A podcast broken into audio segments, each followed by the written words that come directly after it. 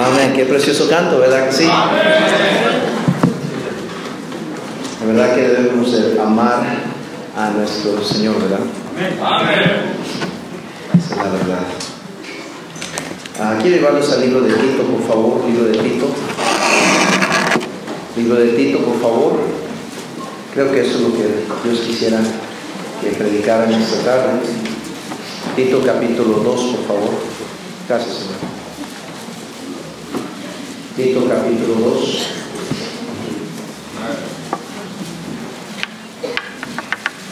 Estamos ahí, queridos hermanos. De nuevo quiero agradecer a la iglesia y al pastor, su esposa, por todas las atenciones, los hermanos que nos están hospedando, Dios los bendiga. Este, gracias por el, lugarcito para descansar, la comidita que hemos comido, este, la canasta de, de cositas que nos regalaron. Este, gracias a las atenciones y, la amabilidad ha sido eh, no merecida absolutamente nada. Y de nuevo es un privilegio estar entre ustedes uh, y lo que Dios está haciendo aquí es muy impresionante y es muy evidente que Dios está, uh, creo que los mejores años de esta iglesia están por delante. Uh, ha tomado este tiempo para traer a la iglesia a este punto donde ahora pueden comenzar a estirar las alas y, hacer algo significativo, mucho más, más allá de lo que podemos imaginarnos. Amén. Tito capítulo 2, uh, voy a leer uh, del versículo 1 y lo voy a pedir, hermanos, si nos pusiéramos de pie, por favor, ya que vamos a leer bastante aquí, 15 versículos. Amén. Tito 2. Eh, quiero predicarles un mensaje que más que nada es un recordatorio esta tarde uh, de lo que tenemos que mantener enfoque y enfrente de nosotros, algo que nunca debemos olvidar. Y esto es algo que debe motivarnos a hacer lo que hacemos para el Señor y no perder la fe y no perder ese el compromiso con las almas que se están perdiendo, hermanos. Amén.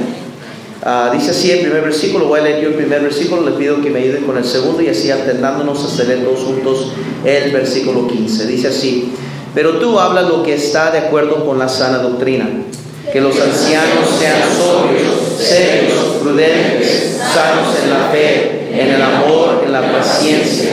Las ancianas asimismo sean reverentes en su porte, no calumniadoras, no esclavas del vino, maestras del bien. Que enseñen a las mujeres jóvenes a amar a sus maridos y a sus hijos, a ser prudentes, castas, cuidadosas de su casa, buenas, sujetas a sus maridos, para que la palabra de Dios no sea blasfemada. Exhorta a los jóvenes a que sean prudentes, presentándote tú en todo como ejemplo de buenas obras, en la enseñanza mostrando integridad, seriedad, palabra sana e irreprochable, de modo que el adversario se avergüence que no tenga nada malo que decir de vosotros. Exhorta a los siervos a que se sujeten a sus amos, que agraden en todo, que no sean respondones.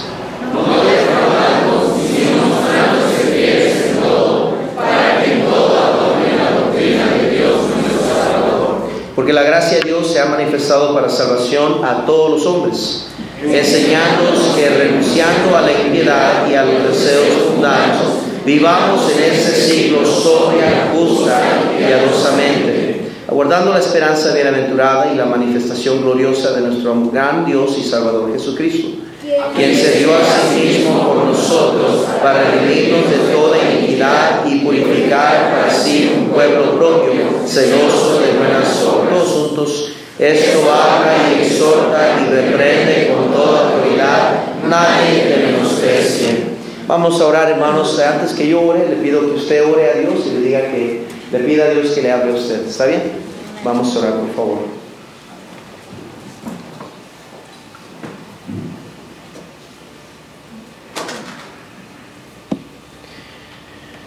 Padre, por favor, bendice este mensaje último del día, Señor.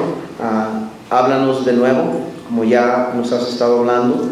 Señor, uh, si tu Espíritu Santo no toma control, no, no, no nos habla, no, no, hace lo que quiere hacer en medio de nosotros, pues Señor, uh, entonces hemos quizás uh, fallado en buscar tu rostro bien, en preparar nuestro corazón, porque Señor, tú nunca nos fallas. No, no, la culpa no es, no es tuya, Señor. Somos nosotros el problema. Señor, por favor, prepara nuestros corazones. Yo sé que en un grupo tan grande como este no todos estamos al mismo nivel espiritual. Es impresionante que estamos aquí un día sábado, pero eso no determina nuestra espiritualidad. Y si no tenemos cuidado, podemos engañarnos a nosotros mismos, Señor. Háblanos, por favor, Señor, una vez más. Usa tu palabra, usa tu siervo, a pesar de lo que soy, Señor. Te pido esto en el nombre de Cristo. Amén. Pueden tomar asiento, hermano. Gracias, muy amables. Le llamo la atención al versículo 13, ah, donde sale el mensaje. Aguardando la esperanza bienaventurada y la manifestación gloriosa de nuestro gran Dios y Salvador Jesucristo. Y mi intención esta tarde es predicarles ah, el tema sobre la esperanza del regreso de, Jesucristo. La esperanza del regreso de Jesucristo. Aquí la Biblia lo habla, la esperanza bienaventurada. Bienaventurada. Aguardando, dice la Biblia. O sea, esperando que llegue aquello por lo cual estamos esperando que suceda. Aquello que que queremos que suceda. Como Juan lo expresó al fin de Apocalipsis, sí Señor, ven, ven pronto. Dios desea que no solo creamos que Él viene, sino que lo estemos esperando, mirando con expectación, que sea un anhelo su venida. ¿Qué es lo que Dios nos está diciendo aquí acerca de aguardando, aguardando esta esperanza bienaventurada? ¿Qué, es lo que implica eso? ¿Por qué aguardando? Ah, todos creo que aquí, por lo menos si no la mayoría, todos, quizás el 99% creemos que Jesucristo viene de nuevo. Sabemos, porque la Biblia dice que Cristo viene de nuevo por nosotros. ¿Cuándo? No sabemos. ¿A qué horas? No sabemos ni podríamos imaginarnos. Algunos pretendemos sentir que ya pronto va a venir Cristo, pero también los hombres de Dios en el Nuevo Testamento presentían que Cristo ya venía pronto. Recuerde conmigo los hombres que estaban mirando hacia el cielo. El libro de Hechos y el ángel de Dios tuvo que ¿por qué están mirando al cielo? El, el espíritu que siempre ha existido sobre un creyente que entiende la importancia de la bienaventuranza del regreso de Jesucristo, siempre ha sido uno de expectativa de, Señor, ya vienes. Yo creo que entre más nos alejamos de Dios o entre más desconectados estamos de, este, de esta bienaventuranza, nos enrollamos más en las cosas de este mundo y en, nuestra vida que, nos, que descuidamos ese sentido. Cuando yo era joven yo le decía, Señor, sí quiero que vengas, pero primero déjame casarme. ¿Verdad? Y cuando me casé, decía, ok, Señor, quiero que vengas, pero primero déjame tener hijos. Y ya vinieron los hijos. Y después, Señor, quiero que vengas, pero, pero quiero ver los nietos, Señor. pues ya vinieron los nietos, ahora qué excusa tengo, ¿verdad? Siempre queremos agarrarnos como si este mundo realmente fuera mejor que el cielo. La verdad, hermanos, que nada se compara al cielo. El cielo, hermanos, es un lugar tan especial. Y si usted como cristiano le, le, encanta esta vida cristiana y goza de las bendiciones de Dios y goza su familia y goza de la obra de Dios, imagínese con ese cuerpo pecaminoso, con la naturaleza pecaminosa con que vivimos y con que, existimos, como Pablo lo expresó, miserable de mí, ¿quién me librará de este cuerpo de muerte? ¿Qué estoy diciendo, mi hermano? Si usted puede lograr, y yo puedo lograr algo de felicidad en esta tierra, imagínese cómo será en el cielo. Dios dice que nos va a dar un cuerpo glorificado. Vamos a andar en calles de oro, en mar de cristal, ante su presencia misma, hermanos. Vamos a ver al Señor cara a cara. No va a haber dolor, no va a haber sufrimiento, no va a haber lágrimas, no va a haber muerte, no va a haber maldad. Vamos a gozar eternamente allá en la gloria. Y qué bendición, hermanos, de pensar que vamos un día a estar ante la presencia de Dios con Él en, en el cielo. Yo no sé si eso no le emociona a usted, pero a mí me emociona eso. Yo quiero que Cristo venga pronto. Yo quiero poder verlo cara a cara. Yo quiero que todo esto pare, hermanos. Yo, yo, yo quiero que, que, ya estemos ante Él en su gloria, gozando de la eternidad con Él, con, con nuestra familia y mi oración es que todos mis hijos sean salvos y he hecho lo posible para que ellos sean salvos. He predicado el Evangelio, Él sea amado, he hecho lo posible, pero al fin de todo, cada quien tiene que dar cuenta por sí mismo. Eh, este, yo, yo, yo he hecho lo posible para ser lo mejor que puedo como pastor en esta iglesia. Mi, siempre le he dicho a la iglesia, eh, mi deseo más grande es que cuando ustedes lleguen al cielo sean más ricos en la gloria a causa de que, que, que fueron parte de esta iglesia y yo pude tener parte de su vida como su pastor. Eh, todo está apuntando hacia el cielo, hermanos. Todo lo que hacemos es apuntando un día a estar en la gloria. Estas alabanzas nada más que son preparación. O si usted piensa que esto se oye hermoso y si se escucha bien, no se comparará cómo se escuchará, hermano, las alabanzas eternas que le haremos a nuestro gran Salvador allá en el cielo. El poder cantarle al Señor, poder exaltarlo, poder tener comunión con Él, poder vivir eternamente en paz. Ya no va a haber diablo, ya no va a haber infierno, ya no va a haber nada, hermanos. Vamos a estar eternamente en gloria con Él. ¿Qué bendición será? Yo sé que eso para algunos es como, bueno, lo que sea, ¿qué importa? Pero para mí eso me emociona a mí. Yo no tengo mucha edad, tengo 45 años de edad y, uh, y suficiente he vivido en esta vida ya en el tiempo de fuera de los caminos del Señor, no siendo salvo con mi familia y ahora en los caminos del Señor. Sé que si esto es bueno y si hemos podido gozar algo, solo me puedo imaginar cómo será el cielo. Qué bendición va a ser. Yo no sé usted, a mí me encanta vivir y no quiero irme en el primer viaje, ¿verdad? Pero, pero yo anhelo el día que venga que Cristo viene por nosotros de nuevo. Creo que es una de las doctrinas que hemos descuidado quizás o olvidado más en estos días. Muy pocos predican sobre el regreso de Jesucristo. Ya menos eh, mensajes se escuchan sobre la venida de Cristo. Y, hermano, no es que, uh, no es que uh, estoy, estoy, trayendo un reproche a, los predicadores o, tratando de corregirles a ellos. ¿Yo quién soy para hacer? Pero lo que estoy diciendo, hermanos, es que yo veo en el Nuevo Testamento cómo es que la venida del Señor Jesucristo estaba constantemente en la mente de los cristianos. Constantemente vivían pensando, Cristo viene otra vez. Yo creo, esa es la razón por qué se entregaban. Esa es la razón por qué se dedicaban, como vemos en Hebreos capítulo 11, esas personas que ni siquiera tuvo tiempo el escritor de Hebreos de nombrarlos, pero nombró creyentes que pagaron el precio, que sufrieron uh, fuego, uh, enviones y, tantas persecuciones por causa de la fe que Cristo venía muy pronto. ¿Cómo vive usted su vida? ¿Cómo vive?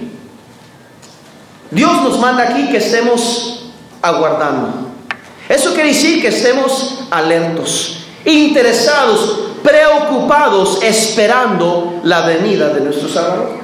Y dentro de ese capítulo 2, yo creo que está lo que Dios espera de nosotros mientras Él viene por nosotros. Y aquí está.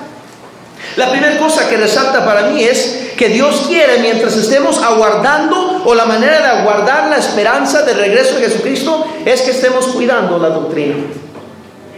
Número uno, versículo uno. Pero tú hablas lo que está de acuerdo con la sana qué? Lo que está de acuerdo con la sana doctrina. Qué importante es la sana doctrina. La sana doctrina nos libra de toda trampa falsa y enseñanza errónea. Note conmigo 2 Timoteo 2, por favor. 2 Timoteo 2, por favor. 2 Timoteo 2, versículo 24 en adelante, porque el siervo del Señor no debe ser contencioso, sino amable para con todos, aptos para enseñar sufrido, que con mansedumbre corrija a los que se oponen, por si quizá Dios le conceda que se arrepienten para conocer que la verdad y escapen del lazo del diablo que en que están cautivos a voluntad de Él. Mi hermano, es, es una menester, aquí nota el versículo 22, por favor, huye también de las pasiones juveniles y sigue la justicia, la fe, el amor, la paz con los que de corazón limpio invocan al Señor, pero desecha las cuestiones necias y insensatas, sabiendo que engendran contiendas Mi hermano es, está acampanado con la importancia de guardar la enseñanza, la verdad. Mi hermano, el diablo viene y nos ataca, ataca primeramente nuestra doctrina. Recordemos que cuando vino a atacar a Eva, lo primero que él atacó fue la doctrina de Dios. Con que Dios os ha dicho. Y yo creo, mi hermano, una de las cosas que tenemos que estar a la alerta en estos últimos días, más que nunca, es cuidando la doctrina, mi hermanos. Quiero que vean conmigo en Tito, por favor, capítulo 1 versículos 9 al 11. Dice, retenedor de la palabra fiel, tal como ha sido enseñada, para que también pueda exhortar con sana enseñanza y convencer a los que contradicen. Porque hay aún muchos contumaces, habladores de vanidades y engañadores, mayormente los de la circuncisión, a los cuales es preciso tapar la boca, que trastornan casas enteras, enseñando por ganancia deshonesto lo que no que eh, conviene Hermanos, en estos días, hermanos, hay muchos falsos maestros, ah, gente perversa, anatemas, hermanos, gente que no conoce la verdad, torciendo la verdad y están por todas partes en los medios sociales. Están contaminando la obra de Dios. ¿Cómo dirá usted, pastor? Ellos no vienen a predicar en nuestra iglesia. No, pero están metiéndose, infiltrando a nuestros miembros a través de lo que escuchan, a través de lo que promueven, a través de la música, a través de empujar su, empujar su agenda de falsa doctrina, mi hermanos. Está debilitando cada día más la iglesia de Cristo. La doctrina y la importancia de la doctrina es, hermanos, es algo que, que tenemos que proteger, que tenemos que velar por ello. Note conmigo en Efesios 4:14, por favor. Efesios 4:14. Efesios 4:14. Dice la Biblia, para que ya no seamos niños fluctuantes, llevados por doquiera de todo viento de doctrina, que por estratagema de hombres que para engañar emplean con astucia las artimañas de qué? Del error. Mi hermano, cuando guardamos la sana doctrina, Dios nos va a librar de ser presos, caer presos o víctimas de la falsa doctrina. La doctrina sirve para ser la obra redentora del Señor Jesucristo. La doctrina sana nos lleva, nos conduce a predicar el Evangelio, a ser fiel a aquello que es importante en la palabra de Dios. Note 1 Timoteo 4:16. 1 Timoteo 4:16. No vaya a desnudar, hermano, cuando esté volteando las páginas de su Biblia, ¿verdad? No vaya a salir mucho polvo de ahí. Estamos en, en 1 Timoteo 4:16. Dice así, la versículo 16, ten cuidado de ti mismo. ¿Y qué le dijo Pablo a Timoteo? y de la doctrina. Persiste en ello, pues haciendo esto te salvarás a ti mismo y a los que ¿qué? Hay un propósito por guardar la doctrina. Hay una importancia, hermano. No nomás es un asunto de un tema. No es un berrinche del predicador ni del pastor. No es un tema del movimiento bautista fundamental. Hay una urgencia de guardar la doctrina, mi hermano. La doctrina determina el destino. Y cuando la doctrina no está bien, mi hermano, podemos desviar una generación entera. ¿Por qué cree usted que las iglesias carecen juventud, parejas jóvenes? ¿Por qué cree usted que en nuestros días más de nuestros hijos bautistas que salieron de entre nosotros, que estudiaron en nuestros colegios, están desviándose a la izquierda, cambiando la sana doctrina, lo que se les enseñó? ¿Por qué cree usted? ¿Usted cree que son malas personas? ¿Usted cree que intencionalmente quieren rebelarse contra la sana doctrina? No, es que alguien les enseñó alguien les encaminó, alguien les influenció mal. Y mi hermano, nosotros tenemos el deber de velar por la sana doctrina como iglesia. Note Mateo 5, por favor. Mateo 5, versículo 13. Mateo 5, versículo 13. Yo sé que no es popular mensajes así. Yo sé que es mejor que, quiere usted que le, que le, demos por el lado emocional y que le subemos la, la, la, cabecita y que le digamos que es un buen cristiano y como dice el canto, oh cuánto amo a Cristo, pero la verdad es que no amamos a Dios como deberíamos llamarlo. La verdad es que fallamos mucho en esa área. Mateo 5, versículos 13 a 16, dice así la palabra de Dios. Vosotros sois la sal de la tierra, pero si la sal se desvaneciere, ¿con qué se será salada? No sirve más para nada, sino para ser echada afuera y hollada por los hombres. Vosotros sois la luz del mundo. Una ciudad asentada sobre un monte no se puede esconder, ni se enciende una luz y se pone debajo del almud, sino sobre candelero y alumbra a todos los que están en casa. Así alumbre vuestra luz delante de los hombres, para que vean vuestras buenas obras y glorifiquen a vuestro Padre que está donde? En el cielo, mi hermano. Dios desea que como iglesia, como el cuerpo de Cristo, seamos la luz a las tinieblas, la sal de esta tierra. No te regresemos a Tito, por favor. Tito capítulo 2, versículos 9 y 10. Exhorta a los siervos a que se sujeten a sus amos, que graden en todo, que no sean respondones, no defraudando, sino mostrándose fiel en todo, para que en todo, que dice? Adornen la doctrina de Dios nuestro quien nuestro Salvador. Dios desea que mi vida y su vida sea un adorno a la sana doctrina. Que cuando la gente nos mira a nosotros, crean en la verdad. Que sepan que es una verdad que tenemos. Que no vivimos una manera allá en casa y otra en la iglesia, pues. Que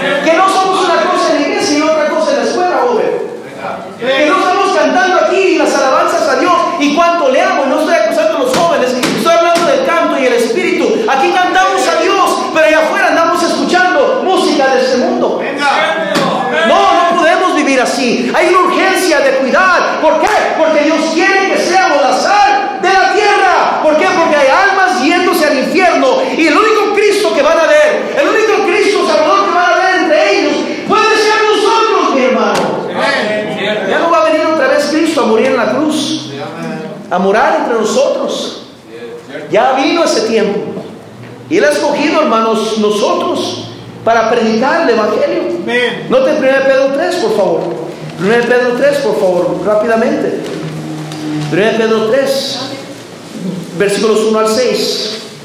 Asimismo, vosotras mujeres están sujetas a vuestros maridos, para que también los que no creen a la palabra sean ganados sin palabra por la conducta de qué.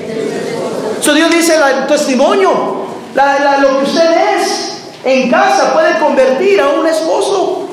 Puede ser la diferencia para que una persona sea salva.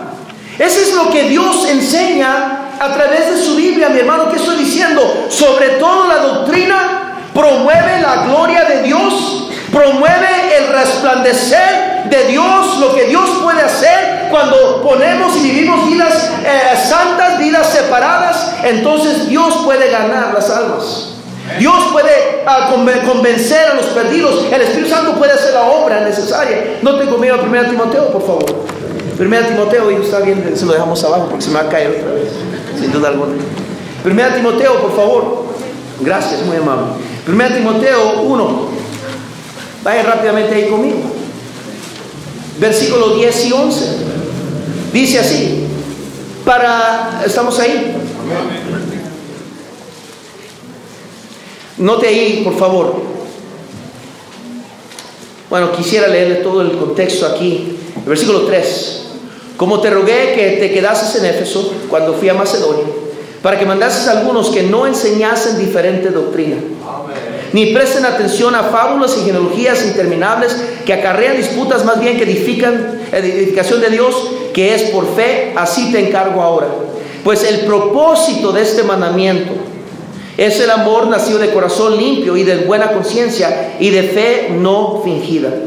De los cuales cosas, desviándose algunos, se apartaron a vana palabrería, queriéndose doctores de la ley sin entender ni lo que hablan ni lo que afirman.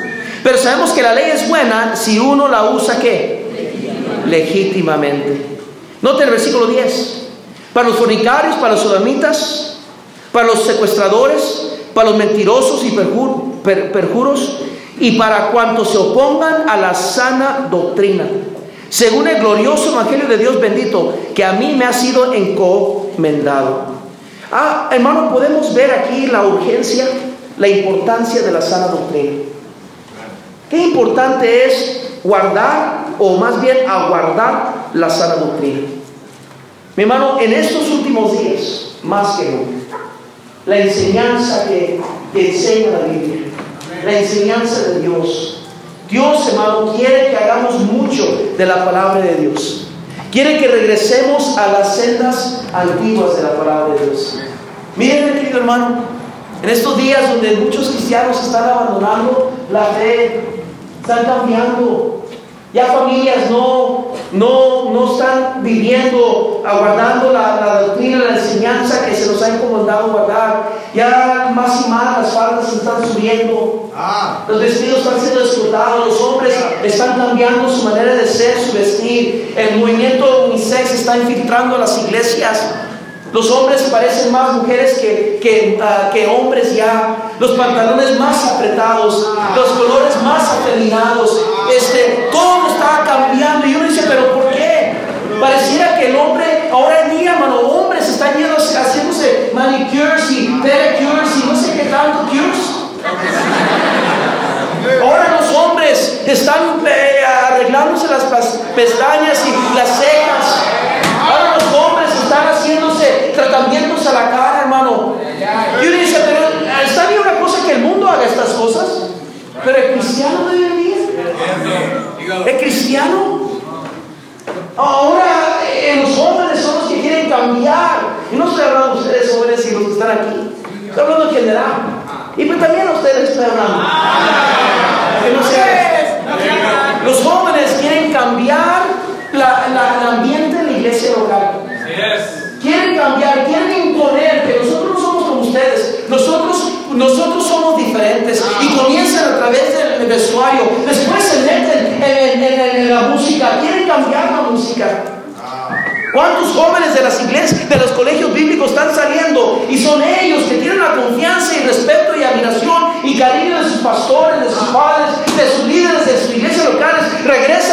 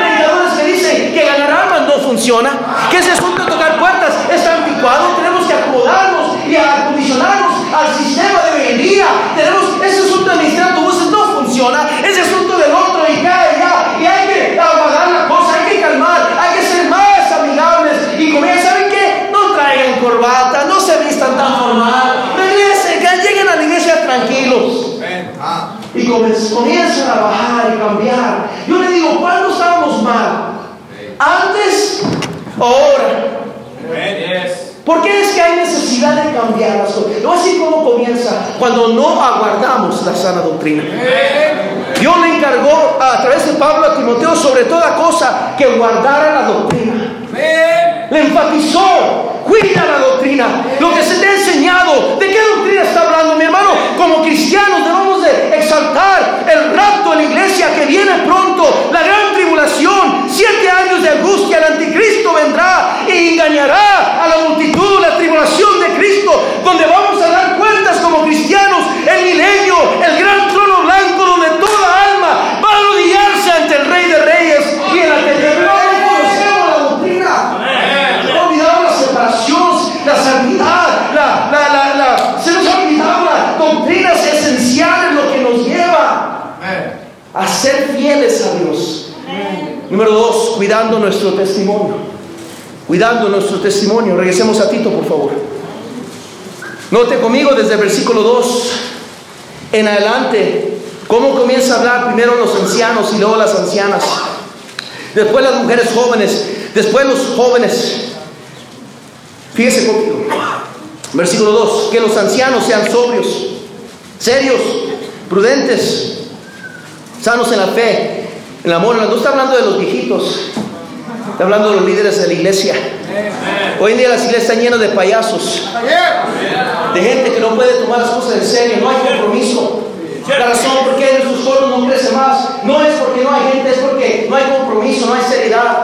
La razón por qué las dominicales no crecen más, porque Dios no está haciendo más con nosotros. No es que Él ha cambiado, no es que no hay poder, no es que el Evangelio seriedad, no hay un compromiso, una lealtad, una dedicación seria y verdadera de un liderazgo que es probado por Dios. Note conmigo versículo 3. Las ancianas, asimismo sean reverentes en su porte, no caminadoras, no esclavas de qué. ¿Por qué será, hermano? Maestras del bien que enseñen a las mujeres jóvenes a amar a sus maridos y a sus hijos. Note que enseñan a las mujeres, está hablando de ejemplificar, o sea, ser un ejemplo.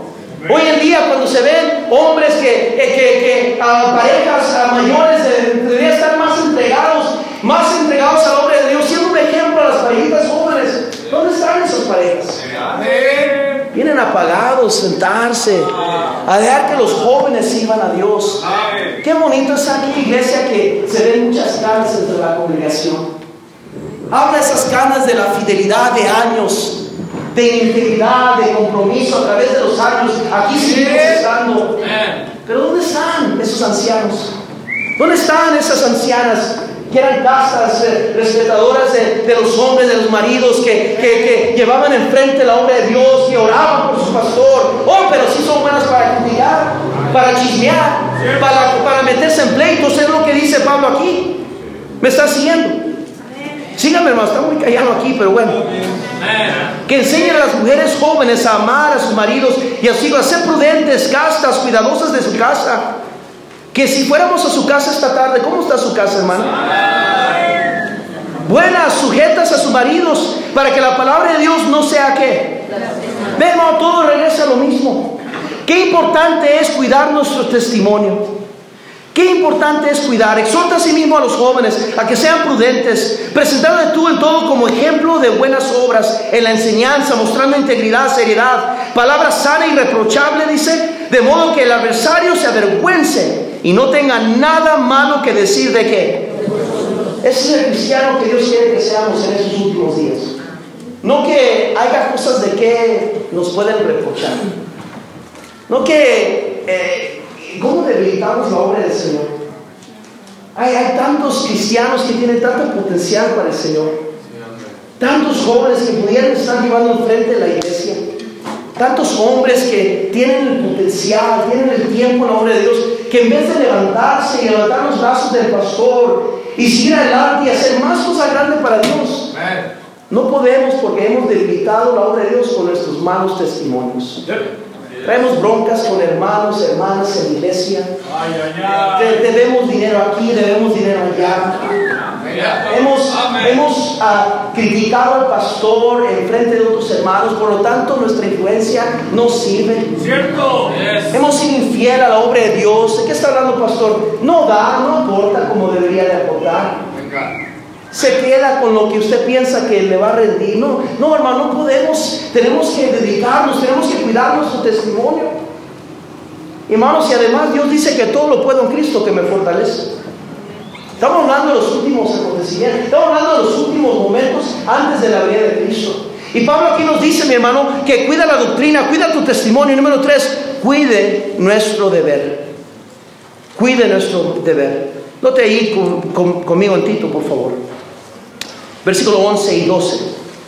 Porque la gracia de Dios se ha manifestado para salvación a todos los hombres, enseñando que renunciando a la impiedad y a los deseos mundanos, vivamos en este siglo sobria, justa y piadosamente. Mi hermano, tenemos un deber. 1 Pedro 4, 7, por favor. Vaya corriendo ahí. Ok, ir corriendo para no poder terminar el, mensaje. 1 Pedro 4, 7. Dice así la palabra de Dios, más el fin de todas las cosas se acerca.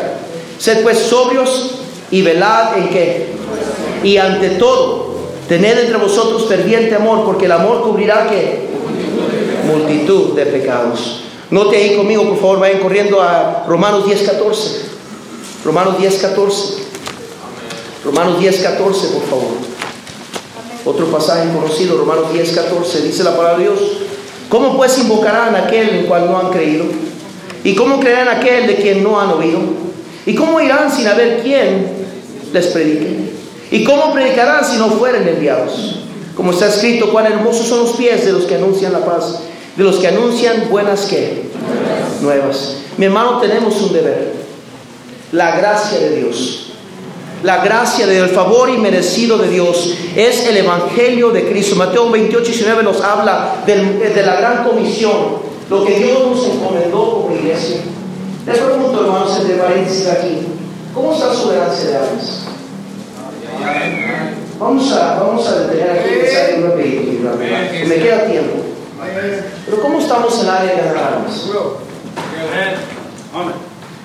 Porque esa es una área, hermanos, donde, donde si no nos cuidamos, podemos descuidar. Mire, hermano, en nuestra iglesia yo predico esto, que si una persona se para aquí a cantar un especial, pero no gana almas, no debería estar cantando un especial. Yo enseño que si alguien está en el coro y canta en el coro, pero no gana almas, no debería estar cantando el coro. No debería el pastor pararse a predicar en el púlpito si él no gana almas. El problema es que hemos entrado en un ambiente la iglesia de Cristo en estos últimos días, antes de su venida, a que todo el mundo quiere posición, y quiere reconocimiento, y quiere privilegio de ocupar posiciones, pero no quieren rascársela con los demás allá en la calle ganando almas. ¿Por qué es que es la minoría saliendo a ganar armas?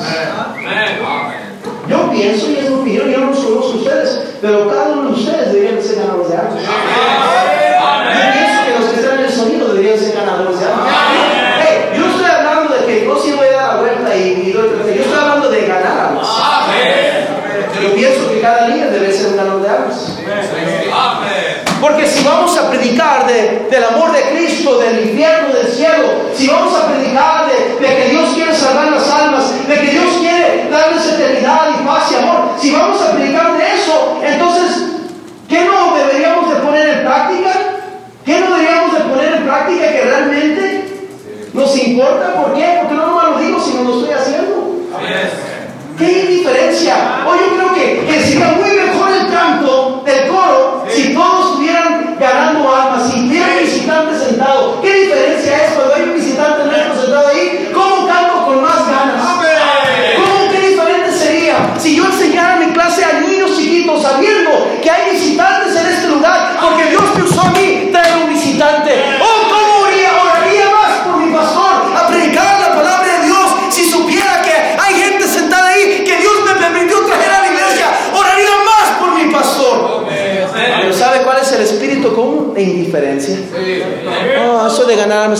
Los jóvenes.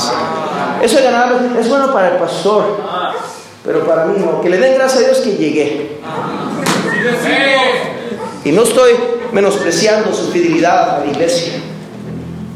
Dios nos amonesta que no debemos dejar de congregarnos como algunos tienen por costumbre.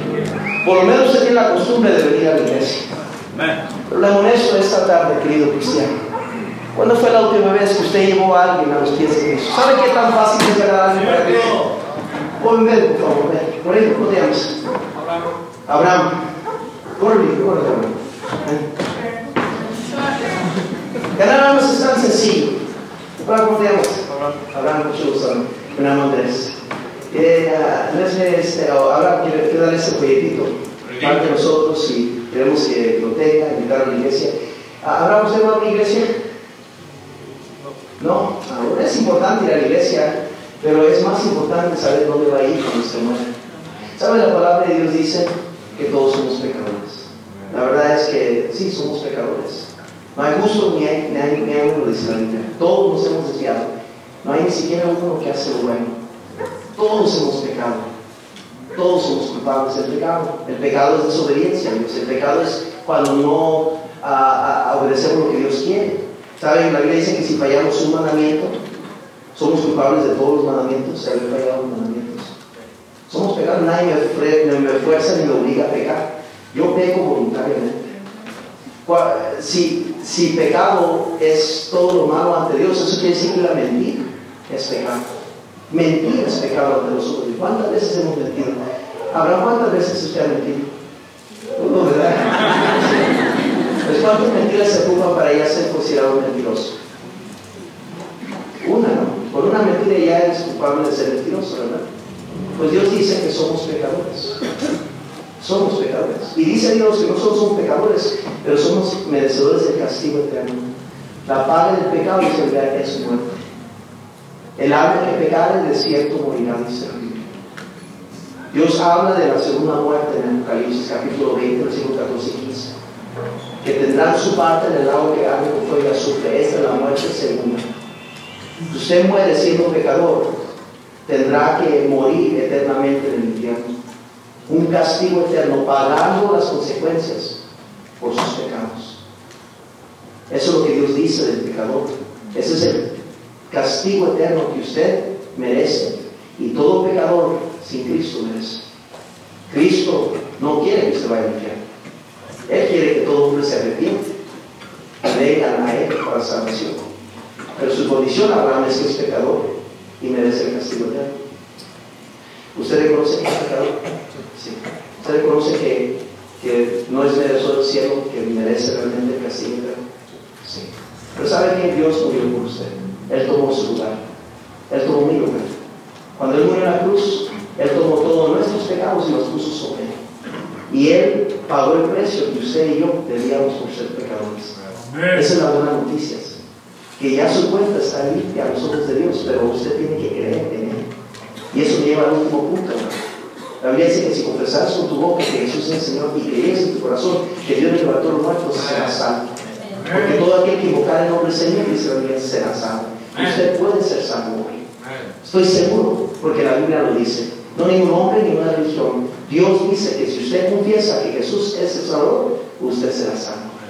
Ahora, usted no se puede salvar. Ninguna iglesia le puede salvar. Ningún hombre le puede perdonar sus pecados. Solamente Cristo. Cristo dijo, yo soy el camino, la verdad y la vida. Nadie viene al Padre si no por Él. Sino por mí, dijo Él. La única manera que usted puede ir al cielo es a través de Cristo. Recuerde, usted es pecador. Merece el castigo eterno. Cristo pagó por usted. Y ahora Cristo le ofrece el regalo de vida eterna. Pero usted tiene que recibirlo. Tiene que pedirle a Él que le salve. ¿Le gustaría, y usted cree esto, que Él puede salvar a usted?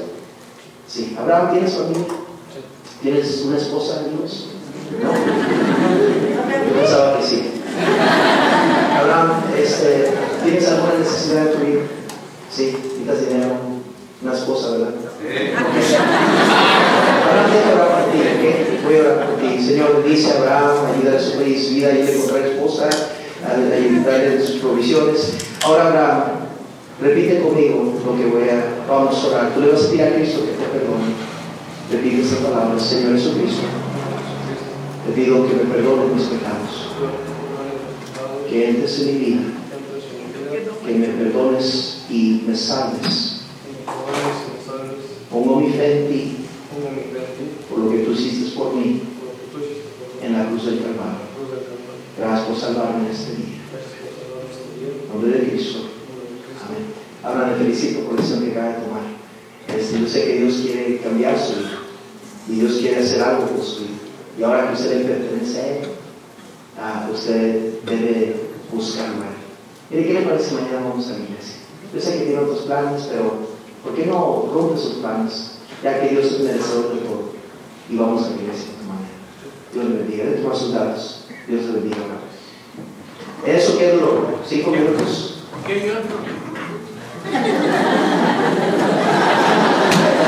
Así de sencillo de ganar a alguien para Cristo. ¿Por qué se la complica a usted? ¿Por qué usted batalla tanto con eso? ¿O qué sucedería si esta conferencia, celebrando 16 años esta iglesia, todos los cristianos simplemente regresáramos a las bases, lo que es importante, a comenzar a ganar almas para Cristo? Donde quiera que estemos, estamos en un retiro matrimonial, en un lugar, nuestros hermanos andaban ganando almas allá en el retiro. Un montón de mujeres que limpian los cuartos estaban siendo salvas todos los días. Y pastor, otro salvo y otra salva. Y pues, hermanos, no estamos en iglesia, pero gloria a Dios, hermano. ¿Sabe por qué? Porque un ganador de almas no puede quedarse callado. No puede quedarse callado. Pablo lo dijo de la manera, manera como lo expresó. Ay de mí si no anunciar el Evangelio. Joven, ¿cómo está? Adulto, ¿cómo está en esta área? Tenemos un deber, por último, para terminar. Hermana, no, todavía no se pongan los zapatos, pero ya voy a terminar. Número cuatro, y me queda cuatro minutos. Cuide el mensaje. Número uno, cuidando la doctrina. Número dos, cuidando nuestro testimonio. Número dos, tres, cuidando nuestro deber. Número cuatro, cuidando el mensaje.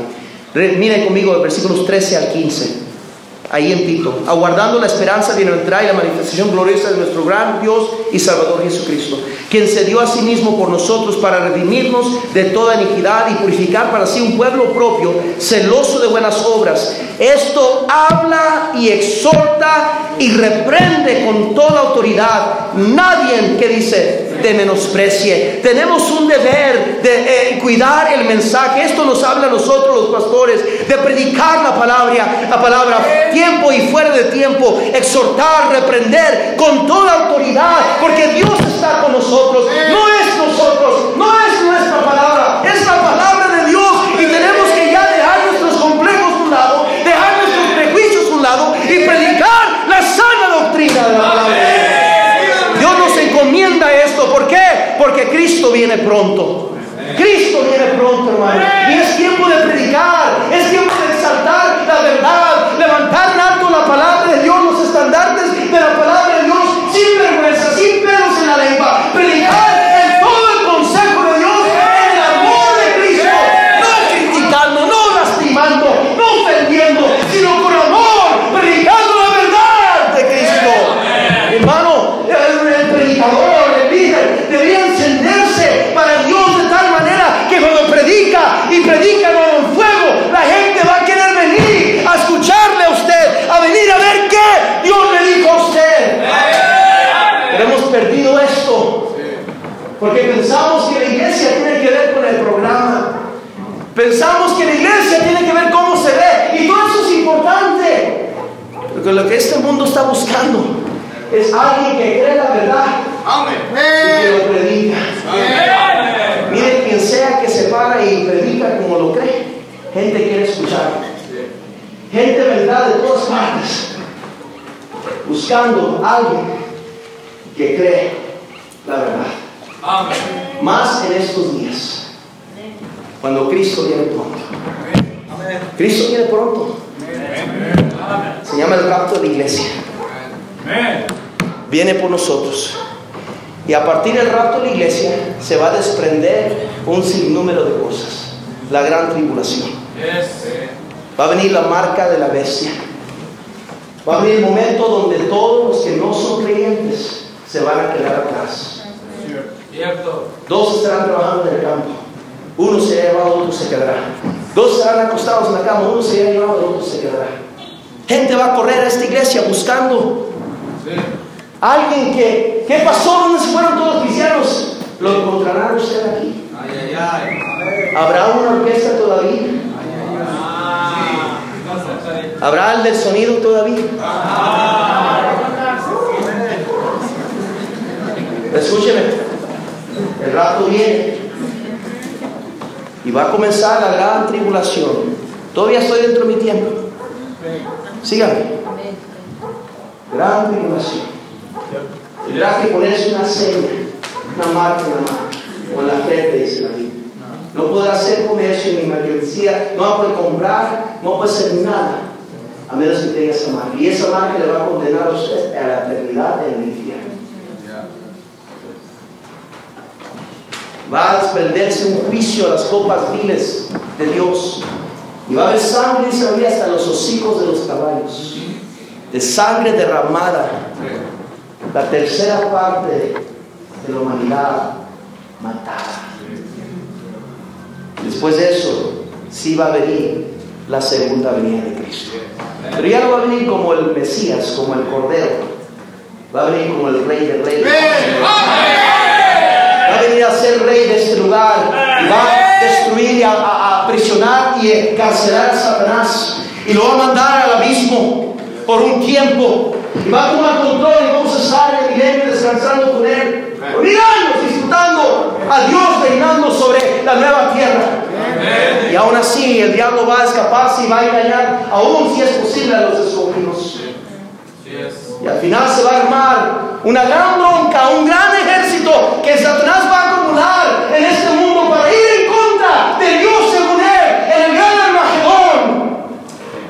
Dios va a vencerlos ese día. Va a venir el gran trono blanco, dice la Biblia, donde Dios va a ocupar su lugar en el trono